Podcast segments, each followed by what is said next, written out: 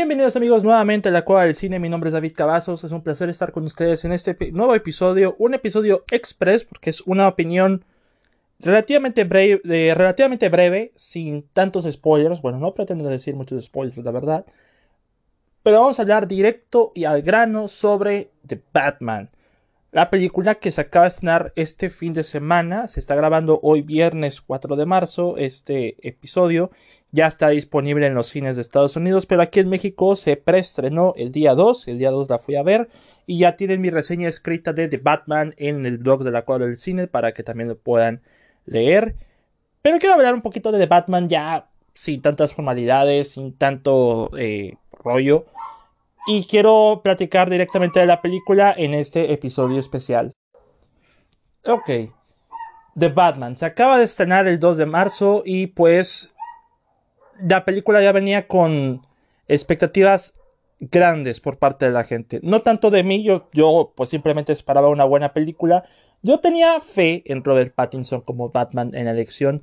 Yo esperaba que lo iba a hacer bien. Lo que no esperaba es que lo iba a hacer tan bien, o sea, lo hizo bastante bien Robert Pattinson. También dentro de mis expectativas estaba Paul Dano como el acertijo, porque dejen ustedes por el acertijo, lo digo, lo digo por Paul Dano, porque este chico es uno de los mejores actores actualmente. O sea, y va a sacar una película con Adam Sandler, que es como un thriller psicológico llamado Spaceman. Me, me interesa también verlo ahí junto con Adam Sandler. O sea, combinación muy extraña. Pero Paul Dano es un muy, muy buen actor. Si lo habrán visto en, en Pequeña Miss Sunshine y Swiss Army Man, de mis películas favoritas de, de siempre, lo podrán identificar y se darán cuenta de cuán talentoso es. Y está Zoe Kravitz, a ella la hemos visto recientemente en Animales Fantásticos, Los Crímenes de Grindelwald. Está Colin Farrell, caracterizado como el pingüino, quien este fin de semana, este fin de semana también estrenó After Young en Estados Unidos, eh, la nueva película de A24, que ya tiene mi opinión de la película en el podcast, en el episodio del Festival de Sundance y también en la cueva del cine, eh, la reseña de la película. ¿Y quién más me falta? John Turturro como Carmine Falcone y Jeffrey Wright como, como el detective Gordon. Detective más no comisionado Gordon. Dirigida por Matt Reeves, para los que no ubican su trabajo, él ha hecho Cloverfield Monstruo, de 2008. 2007, creo, 2007. Y se encargó de las secuelas de la trilogía de, de, la nueva trilogía del Planeta de los Simios. El Planeta de los Simios, la... El amanecer del planeta de los simios, creo. No me acuerdo cómo se llamaba la. aquí. Dawn of the Planet of the Apes, en inglés. Y la otra, la tercera, que es War of the Planets of the Apes, la guerra del planeta de los simios. Y la mayoría de estos trabajos también ha hecho el remake de Let Me In y Matt Reeves se ha caracterizado por mezclar terror, suspenso, algo de, no te diría que fantasía, lo, digo por Cloverfield, pero espectacularidad, se puede decir, en ciertos momentos. Y principalmente drama. Mucho drama. Y eso es lo que ha caracterizado a The Batman. Yo eh, viendo The Batman puedo fácilmente decir que es una combinación de todo lo que Matt Reeves ha hecho en su filmografía. Dejen ustedes los cómics, porque el principal, la principal fuente de inspiración es Batman año 1. ¿Por qué? Porque estamos hablando de, de los primeros años de, de Bruce Wayne siendo Batman. Bueno, no se identifica como Batman, se hace llamar la venganza, o sea, no tiene un nombre definido, no se da a conocer así como Batman. O sea, todos saben que es un vigilante, pero no lo conocen como Batman. Y eso también me llamó mucho la, mucho la atención de, esta película, o sea que realmente, a diferencia de las películas de Nolan, que ya, si os digo de dicho sea de paso, yo no soy fan de la trilogía de Nolan de, de Batman. Se me hace muy cursi por momentos, muy seca en otros demasiado desbalanceada y de, de plano lo digo, lo que Nolan no pudo hacer en tres películas, aquí lo hicieron en tres horas. Todos los conceptos, la gran parte de los personajes que en la trilogía de Nolan no tenían chispa, no tenían verdaderamente presencia, aquí los pude ver en tres horas. Y eso pues en parte que se debe a un buen guionismo por parte de Matt Reeves y el otro escritor que no me acuerdo, que son dos escritores, como la enfoque de Matt Reeves al querer contar una historia no de origen, nos ahorramos orígenes también, afortunadamente. Evitamos historias de contexto sobre los papás de Bruce Wayne, afortunadamente nos los ahorramos para adentrarnos directamente a la mente de, de, de este vigilante, de, de Batman se puede decir, que le añaden este factor de narración, la narración que hace Robert Pattinson en perspectiva de Batman, que reflejando sus ideales, que también se me hizo muy interesante. Y pues realmente yo siento, y hasta y yo lo puedo decir con todo mi corazón, que esta bien puede ser una de las mejores películas de, de superhéroes que hemos tenido recientemente. Bueno, del género de superhéroes principalmente la mejor película de Batman que he visto. Y todos tienen sus virtudes. Por ejemplo, este. La de Tim Burton, pues tiene más que nada una influencia un poco más seria. Que se salía un poco del molde de lo que hacía la serie de, de Adam West y las películas de Adam West, que era una caricatura total. Luego están las de Joel Schumacher, que Joel Schumacher como que hizo todo más estilizado, hizo a Ciudad Gótica como una especie de... Una caricatura, pero no como la de, de los 90. Fácilmente yo creo que la película de la máscara del fantasma de Batman, creo que también está junto... Se me hace mejor que The Dark Knight, eh, la, la máscara del fantasma. Ahí se las dejo. Pero las de Joel Schumacher no, aunque tienen una personalidad propia, como lo es el director, su exceso de bufonería y su exceso de, de cursilería por momentos en, en lo demasiado vistoso y pintoresco que era todo, la terminaba matando un poco. Las de Nolan, en su afán de ser más serias, más situadas en el mundo real, pero mi problema es con los personajes. Eh, Christian, Christian Bale es un muy buen actor, pero no lo siento como un buen Batman. Como un Bruce Wayne, sí. Lo siento más como un buen Bruce, un buen Bruce Wayne, pero como un Batman que personalmente se me hace distante. Y aquí Matt Reeves dio en el clavo porque vemos a este Batman, a Robert Pattinson como, como The Batman, y se siente más cercano al espectador porque él nos introduce a la historia, él nos está contando la historia, se puede decir. Y pues bien, dije, es una de las mejores películas de superhéroes, pero realmente no creo que sea una película de superhéroes, sino una película de detectives, un thriller de misterio, un thriller...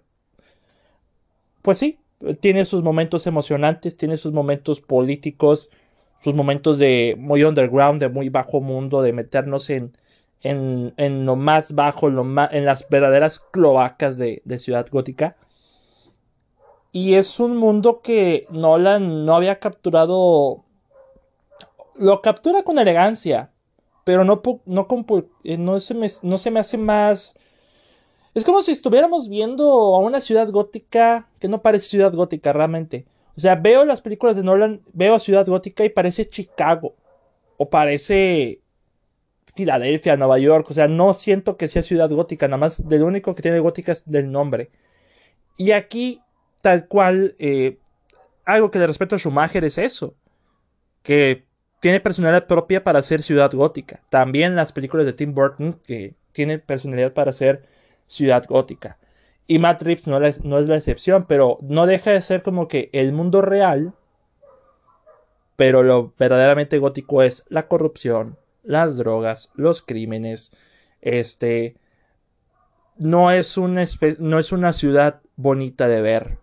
Algo que también hizo el Joker eh, de Todd Phillips de, en el 2019, ambientándola en los 70 se siente como un basurero. Un montón de basura. Aquí se siente un poco igual. Interesante. Interesante para pensar. Pero personalmente yo creo que en el caso de, de The Batman, muchos dicen toma muchas influencias de Seven, de Zodiaco, y sí, yo no, no quiero ser repetitivo con lo que dicen, pero sí, toma esas influencias, pero yo siento que es más por cuestión de Matt Reeves y los guionistas, porque uno de los guionistas hizo The Town con Ben Affleck, que es igual un thriller de, de crimen. Y pues bebe mucho de esos géneros, bebe muchísimo de esos géneros. Y principalmente porque estamos a un villano que esta vez lo hicieron bien, porque en este caso tenemos nuevamente al acertijo. Ya habíamos visto al acertijo en las películas de Batman, pero en este caso de la mano de Jim Carrey con lo de Joel Schumacher en Batman Forever. Y sí, y Jim Carrey me cae muy bien, pero el acertijo era un chiste. Era un chiste, literalmente. Entonces, ahora que lo tenemos de la mano de Paul Dano, que es un joven extremista, de esos, de esos que desartan, desatan, se puede decir que algo estilo Anonymous, que destapa la verdad, pero de la manera más sádica posible. De esos que extremistas que quieren que limpiar la basura de la sociedad, pero cuando estamos hablando de la basura quiere limpiar toda, toda, toda la ciudad. Estamos hablando de ese tipo de personajes, pero estamos hablando de un chavo, de un joven, sí, tal cual, y es lo más terrorífico de todo. Y, y, bueno, entrando en spoilers, cuando vemos que arrestan a, a al acertijo y vemos la, la caracterización de Paul Dano, se me hace es que. Es que. Para lo, para lo bien que te trabaja Paul Dano la actuación, ver ese rostro como que de felicidad, pero. estamos hablando de un, de un. de un maldito desgraciado. Está interesante. Está interesante ese planteamiento. Pero aquí más que nada, más que el villano que es el acertijo, lo que enfrenta a Bruce Wayne, o mejor dicho, lo que enfrenta de Batman, es su pasado como Bruce Wayne ese legado de que, bueno, mi papá hizo las cosas bien y quiero seguir su legado, pero está esa situación de que realmente las cosas no son como creen. Que hay que desenmascarar la verdad realmente, que hay que saber el verdadero pasado. Es lo que nos va trabajando esta película, porque dura tres horas. Es un cocimiento lento esta película. Es... Se puede decir que yo, yo sí sentí las tres horas de película, yo sí las sentí en el cine pero no me aburrí. No contrario al señor que estaba en la sala de cine, que estaba roncando para la última media hora de película, donde sí había acción, porque la película tiene acción, tiene momentos de acción muy buenos, bastante bien filmados, pero sí puedo decir que para algunas personas puede que sea una película muy pesada. Es que son tres horas y la mayoría de esas tres horas es el misterio. Estamos investigando. O sea, vemos a Batman con la policía en las plenas escenas del crimen viendo qué, qué es lo que está pasando, que cada mensaje de acertijo, qué es lo que está descifrando. Y eso es lo que llama la atención. Genuinamente de, de esta película. O sea, que no es una película de superhéroes cualquiera. Es, ante todo, un thriller. Un thriller bien hecho.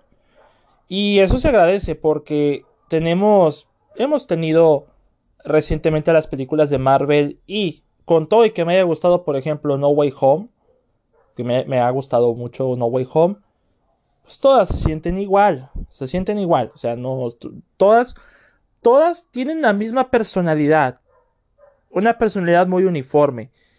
Y si hay algo que puedo reconocer de las películas de DC últimamente, a excepción de Wonder Woman 1984, es que todas tienen una personalidad única. Hasta la de Zack Snyder Justice League de eh, el Snyder Cut, que tampoco me ha gustado, tiene una personalidad propia. Shazam, Aquaman, no sé si Flash lo vaya a tener, pero con The Batman eh, ya podemos definir que para mí este es el Batman definitivo, el Batman que yo quisiera seguir viendo en el cine. Que quisiera ver las aventuras de Batman en el cine. Con Catwoman, que interpretada por Zoe Kravitz, que también hace un trabajo tremendo, que nos la desarrollan bastante bien. Este, tiene simpatía, tiene tiene desborda carisma en una película seria, pero que no, no, no busca ser graciosa ni nada. Aunque yo me, ah, hubo momentos en los que me reí, pero no es para que la película quiera, quería que me riera, sino yo quizás de la emoción me reí o por reacción genuina me terminé eh, riendo. Pero personalmente, Zoe Kravitz me, se, me, hizo una muy buena gatúbela. Se me hace una muy buena eh, Catwoman. Y pues estamos hablando también de Colin Farrell, que es el pingüino, que si no me equivoco, le planean hacerse un spin-off en HBO Max. No es mala idea. Y, y, miren, siento aquí. Es que. Bueno, me cae muy bien Colin Farrell. Hizo un buen trabajo como el pingüino, sí, sin duda alguna. Pero yo siento que me hubiera quedado con Jonah Hill. Me hubiera gustado ver a Jonah Hill como el pingüino que era de las primeras elecciones. O a Josh Gad, como el pingüino. Se hubieras hecho bastante interesante. Pero para el tipo de visión que era la que, la que tenía Matt Reeves, como este, a este tipo de pingüino que recibimos con un montón de maquillaje para, para Colin Farrell, no está nada mal. De hecho, hay una escena que la tienen atado y se intenta como que desatar y camina como pingüino. Que bonito guiño. Yo, eh, mi amiga y yo nos dimos cuenta de, eso. Pero aporta buenos momentos. Todos, todos los personajes tienen su momento. Hasta, hasta Carmen Falcone, de, interpretado por John Tuturro, que, vaya, hace un trabajo bastante bueno. Bastante bueno, Carmine. O sea, bueno, John, John, John Tuturro. Y eso que la mayoría lo ha de recordar como el sargento de Transformers que se quedaba en calzones. Ahora y es un mafioso de primera, amigos.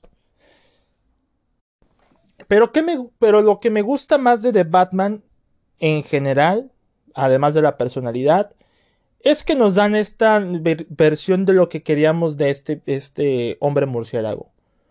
Una dualidad entre luz y oscuridad, porque, pues, bien lo dicen, Realmente Bruce Wayne es el alter ego de Batman.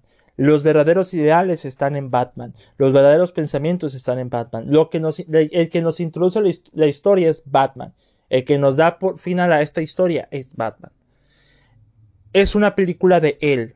Y eso es algo que no me, no me gustaba mucho de las películas de Nolan. Se se desbalagaba tanto en todos los personajes que tenía, porque tenía tantos, que no parecía una película de Batman quizás unos 15 minutos de presencia de Batman, 25 minutos a lo mucho. Lo demás es de Bruce Wayne, o sea, no era una película de Batman. Aquí literal sí puedo sentir, Batman es el protagonista de esta historia, no Catwoman, no el pingüino, nadie más que Batman.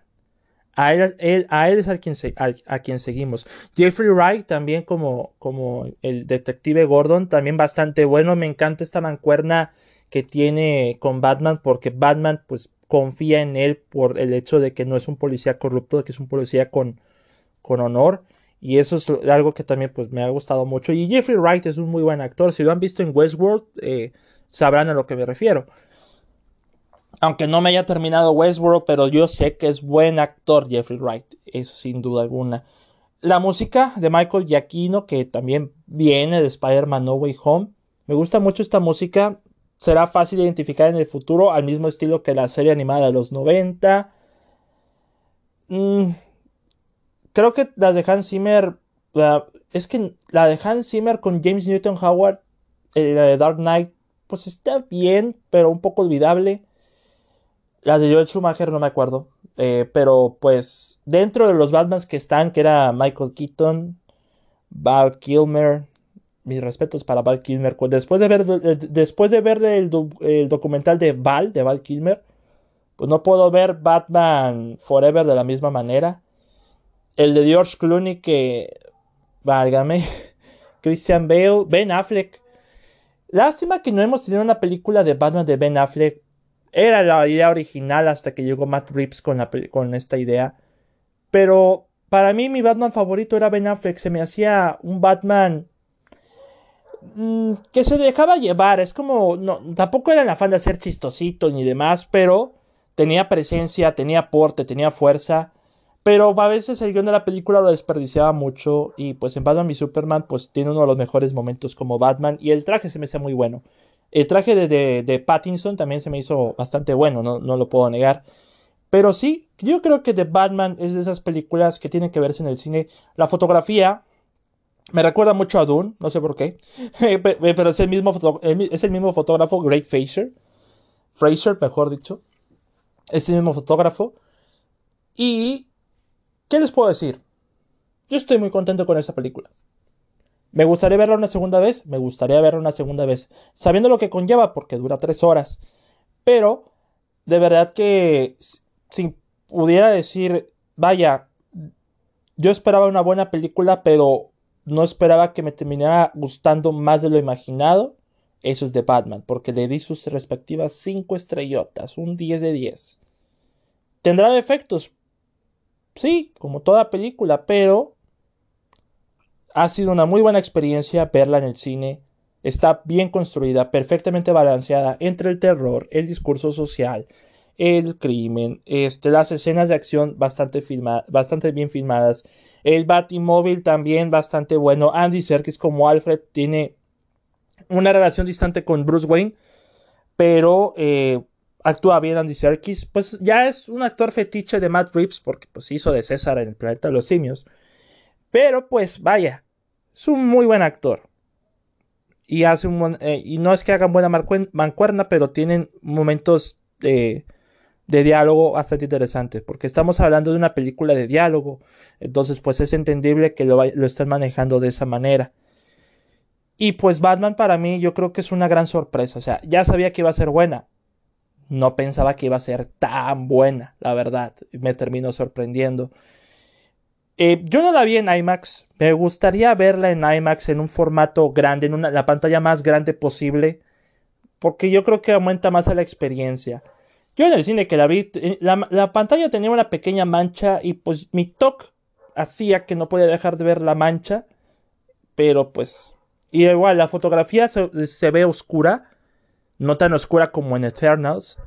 Pero es, creo que más que nada de en qué sala la estás viendo. Si es una sala Dolby, Dolby Cinema. O si es una sala IMAX. Una sala... Eh, la estás viendo en 4K. Eso es un punto a considerar. Pero bueno, el punto es, vean The Batman. Yo sé que medio mundo la va a ver, e, e, igual. Y ahora entiendo por qué Little Caesars promocionaba la pizza de Batman, porque vemos la marca de Little Caesars en Ciudad Gótica. Es la única marca que veo ahí de product placement, la única. Y no es tan novia como la de Papa Jones en Uncharted, pero ahí ya entiendo por qué Little Caesars metió mano a la publicidad Ahí se las dejo. En fin, amigos, Batman para mí es una de las mejores películas en lo que va del año.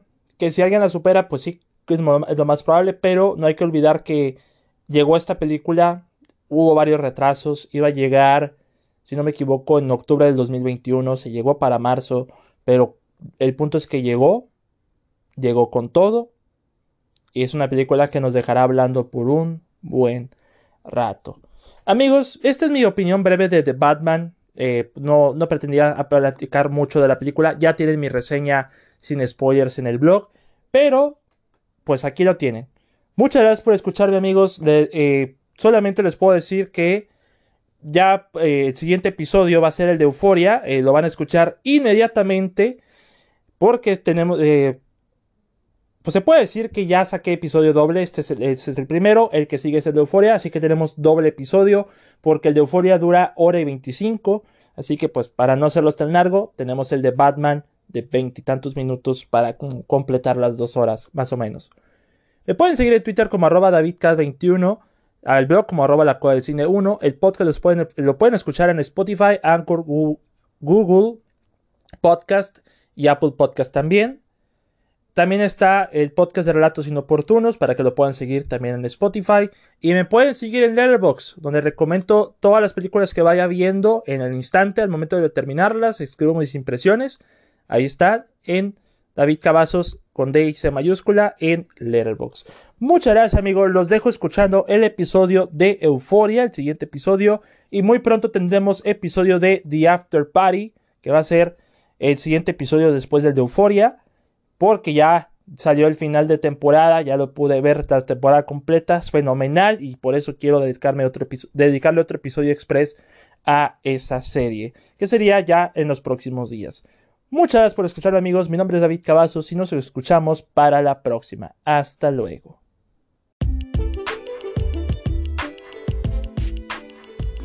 Muchas gracias por escuchar este episodio. Recuerda seguirnos en Spotify, Anchor, Google y Apple Podcast. Puedes compartir este episodio con tus amigos por medio de Facebook, Twitter o donde quieras. Muchas gracias por estar con nosotros en la cueva y muchas gracias por tu apoyo.